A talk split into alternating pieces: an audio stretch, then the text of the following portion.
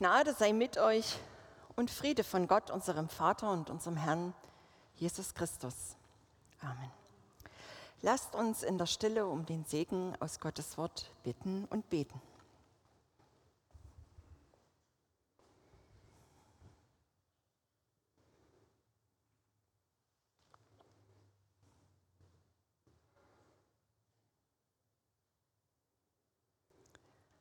Barmherziger und ewiger Gott, segne durch deinen Heiligen Geist jetzt alles Reden und Hören.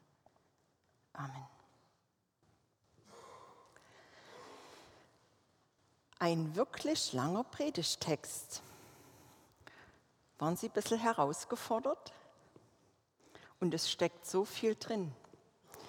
Das kann man mit Sicherheit in einer Predigt nicht abschließend beackern. Aber den einen oder anderen tieferen Blick wollen wir wagen. Kehren wir noch einmal zurück zu Paul Potts aus meiner heutigen Begrüßung. Paul Potts, der, der mit seinem Talent alle überraschte. Er wusste wohl, dass ein Talent gepflegt werden muss. Schon als Kind sang er im Schul- und Kirchenchor, als Student und junger Erwachsener finanzierte er seine fundierte Gesangsausbildung ganz aus eigener Tasche. Er kannte sein Talent und er suchte nach Möglichkeiten, es zu vermehren. Die Show half ihm, sicher, keine Frage. Aber den Ausschlag gab sein persönlicher Einsatz, sein Talent zu mehren.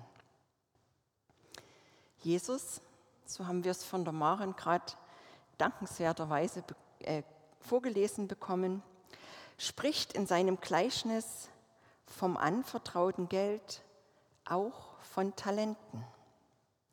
Unser heutiger Sprachgebrauch des Wortes Talent als Begabung ist wohl auch ein Stück auf dieses Gleichnis zurückzuführen. Die überarbeitete Lutherbibel übersetzt es mit Zentner, um deutlich zu machen, dass hinter dem griechischen Wort Talent nichts anderes als eine Maßeinheit steht. Wir haben gehört, ein Hausherr verteilt hier Talente und damit können alle loslegen. Doch Menschen sind eben verschieden. Die eine kann brillant rechnen und Denksportaufgaben im Nu lösen, der andere bekommt die noch so schwierige Reparatur ganz alleine hin. Auch soziales Verhalten ist verschieden, wohl behütet aufgewachsen und zu Hause gelernt, Rücksicht zu nehmen. So jemand hat es natürlich viel, viel leichter als jemand, der an Seele und Leib als Kind schon viel Schlimmes erlebt hat. Der Hausherr in unserem Predigtext sieht wen er vor sich hat. Und er geht darauf ein, wie unterschiedlich die Menschen sind. Er nimmt Rücksicht auf den, der sich wenig zutraut und dem oft etwas nicht gelingt. Auch der soll einen guten Start haben und nicht überfordert werden. Zwei der drei Diener beginnen sofort zu wirtschaften.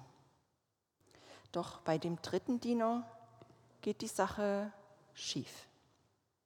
Was hier rücksichtsvoll gemeint war, versteht er als Geringschätzung, als Abwertung. Mir traut man ja sowieso nichts zu. Und ich kann vielleicht auch nichts. Und er weiß, wie die Mächtigen der Welt drauf sind und da ernten, wo die kleinen Leute gesät haben. Und so war er vielleicht auch von der Sorge bestimmt, er könne das Angetraute etwa auch noch verlieren. Statt irgendetwas damit anzufangen, hat er es vergraben. Er hat es nur aufbewahrt, nichts gemacht damit, einfach nur hingelegt. Und er gibt exakt das zurück, was er bekommen hatte und muss sich nun die Frage gefallen lassen, wenn du schon wusstest, dass du einen Auftrag damit hast und abgerechnet wird, hast es liegen lassen? Hättest du nicht wenigstens bei einer Bank, und jetzt gibt sie ja wieder, etwas Zinsen damit verdienen können? Du aber hast nichts gemacht. So urteilt der Herr. Die Botschaft am Ende des Gleichnisses ist deutlich. Diejenigen, die das Anvertraute eingesetzt und vermehrt haben, dürfen bleiben. Wer aber nichts aus dem macht, was man ihm gegeben hat, hat keinen Platz beim Freudenfest des Hausherrn. Dieses Gleichnis ist im Matthäusevangelium eingereiht in die Rede von Jesu von der Endzeit. Für die Menschen, die Jesus damals nachgefolgt sind, für die ersten Christen und Christinnen in der Frühzeit unseres Glaubens war die Erwartung groß, das Weltgericht Gottes stünde kurz bevor. Nach 2000 Jahren christlicher Geschichte haben wir heute diese Erwartung eher aus den Augen verloren. Doch auch wir heute machen uns mitunter Gedanken, was am Ende unseres Lebens auf uns wartet. Müssen wir dann auch Rechenschaft ablegen? Wo ist unser Zentner? Sind unsere Zentner? Martin Luther hat dieser Gedanke als junger Mensch gepeinigt. Vor einem guten halben Jahrtausend war er getrieben von dem Bestreben, gottgefällig zu leben.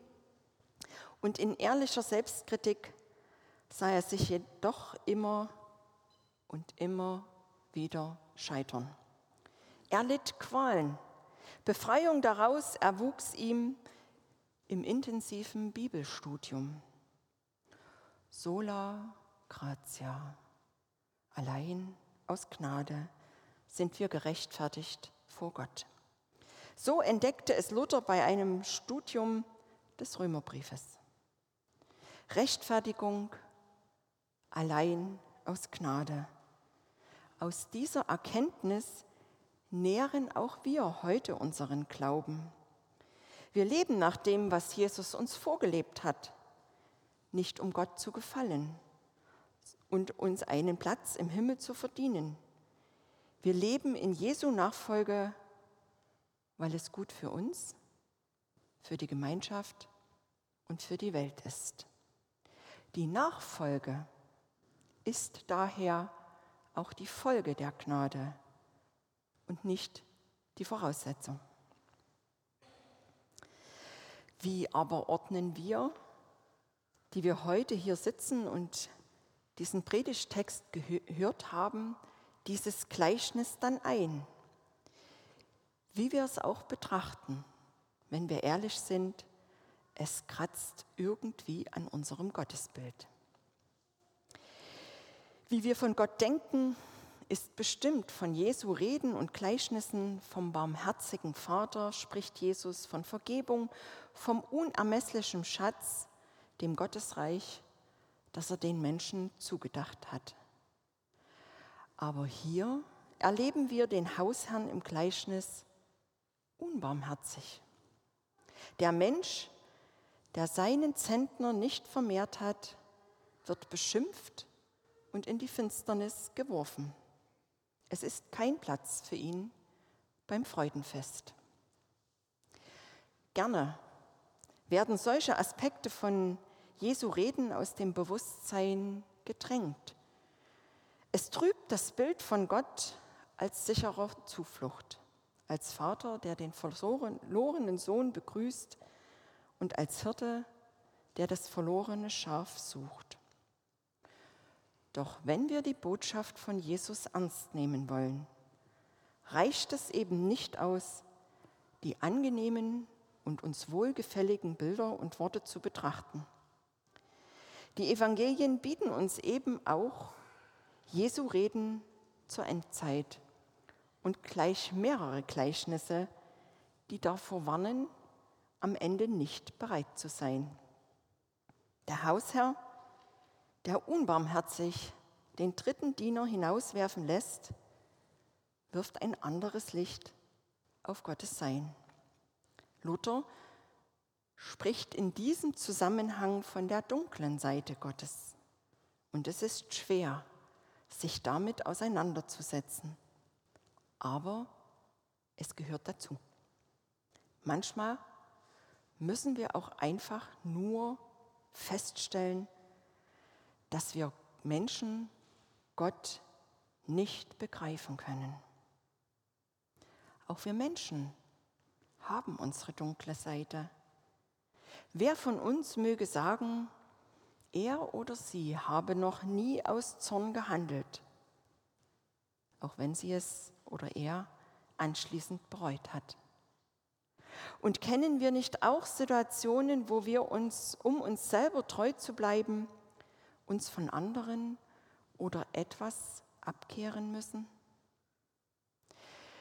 Matthäus widmet dem dritten Diener hier im Gleichnis viel Aufmerksamkeit.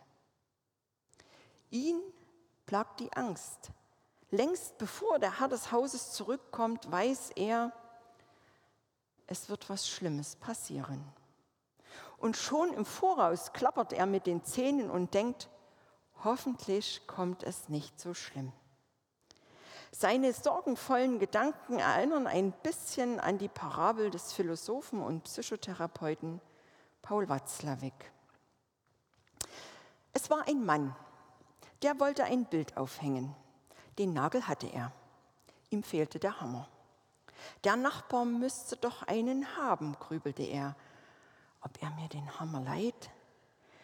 Neulich war er schon so kühl und so komisch. Er hat nur flüchtig gegrüßt und sein Zweifel wuchs.